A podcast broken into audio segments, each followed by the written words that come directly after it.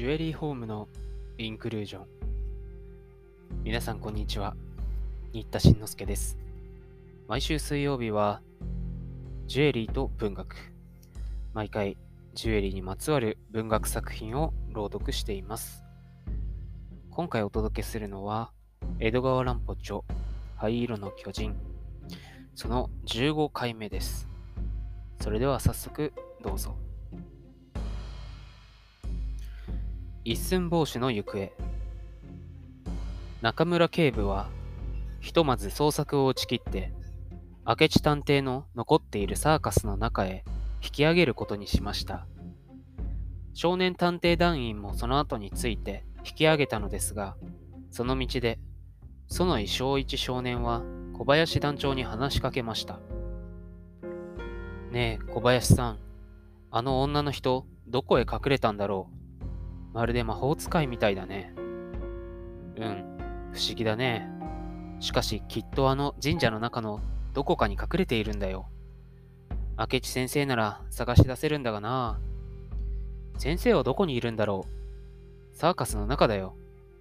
どうして神社へ来なかったんだろうサーカスの中に犯人がいるからさ。え？犯人が？あの一寸法師と大男さ。本当の犯人はあの二人かもしれないよ。だから先生は二人のやつを見張っていらっしゃるのだよ。ああ、そうか。だがね、小林さん、象はどうしたんだろうね。僕心配だよ。町の人が鼻で巻き上げられたり、牙で傷つけられたり、あの大きな足で踏んづけられたりしているんじゃないかしら。今自分は大騒ぎをやってるよ。中村警部さんに聞いたらね、警察と消防署から大勢の人が象を捕まえるために出動しているんだって。街の中の象狩りだよ。ピストルで撃つのかしらいや、殺さないで捕まえるんだって。そのために消防自動車が何台も出ているんだって。翔ちゃん、君どう思う？あの象は灰色だろ？だから灰色の巨像だね。灰色の巨人。灰色の巨像。なんだか口調が似てるじゃないか。ほんとだ。灰色の巨像だね。変だね。何か訳があるのかしら。なんだか怪しいよ。今度の犯人は魔法使いみたいなやつだからね。どこにどんな意味が隠されているかわからないよ。そんな話をしているうちにサーカスに着きました。あんな騒ぎがあったので、今日は興行を中止することにして、見物人たちはみんな返してしまいましたので、テントの中はガランとして、気味の悪いほど静かになっていました。中村警部は楽屋の入り口で明智探偵を見つけて、神社の出来事を残らず話して聞かせました。そして、一寸法師と大男はどこにいるんだねと尋ねるのでした。すると明智は眉をしかめて答えました。全く行方不明なんだ。どこへ行ったのか、まるで煙のように消えてしまった。え？あの二人も消えてしまったのか。宝冠の少女も消えてしまったし、こりゃ一体どうしたことだろう。楽屋を探してもいないので、見物人に混じって逃げ出しやしないかと僕は見物人が帰りかけてからずっと木戸口で見張っていた。あんな大男と小人だから、いくらごまかそうとしてもすぐわかるはずだが、それらしい奴は見物人の中には一人もいなかった。テントの裾をまくって出入り口でないところから逃げ出す手もあるが、それはテントの周りに見張りの巡査を残しておいたから見逃すはずはないね。そうだよ。その見張りの警官に尋ねてみたが、絶対に逃げ出したはずはないと言うんだ。楽屋の者も一人一人調べたが、誰も知らない。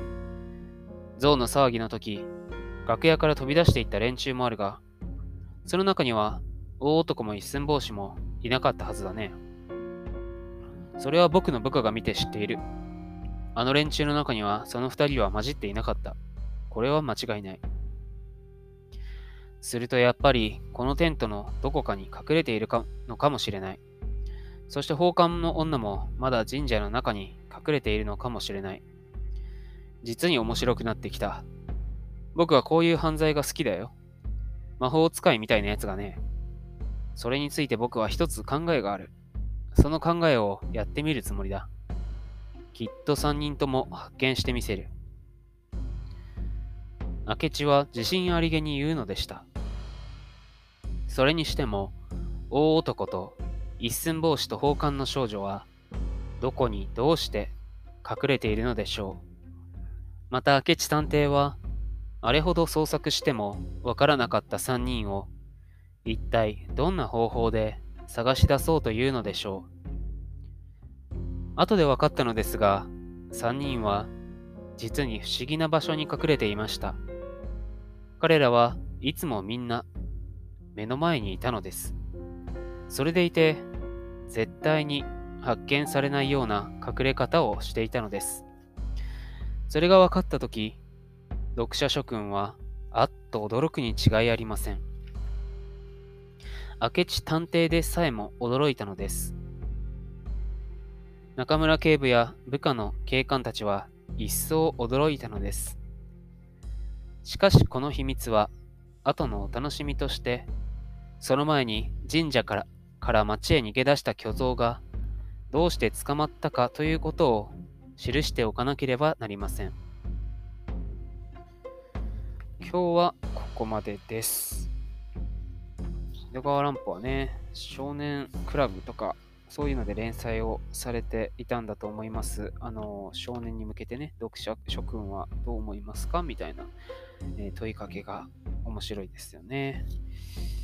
えー、次回も引き続き、江戸川乱歩の灰色の巨人をお送りしていきます。原文は青空文庫という著作権がね、切れた文学作品を載せているインターネットの図書館で読むことができます。それではまた次回お耳にかかります。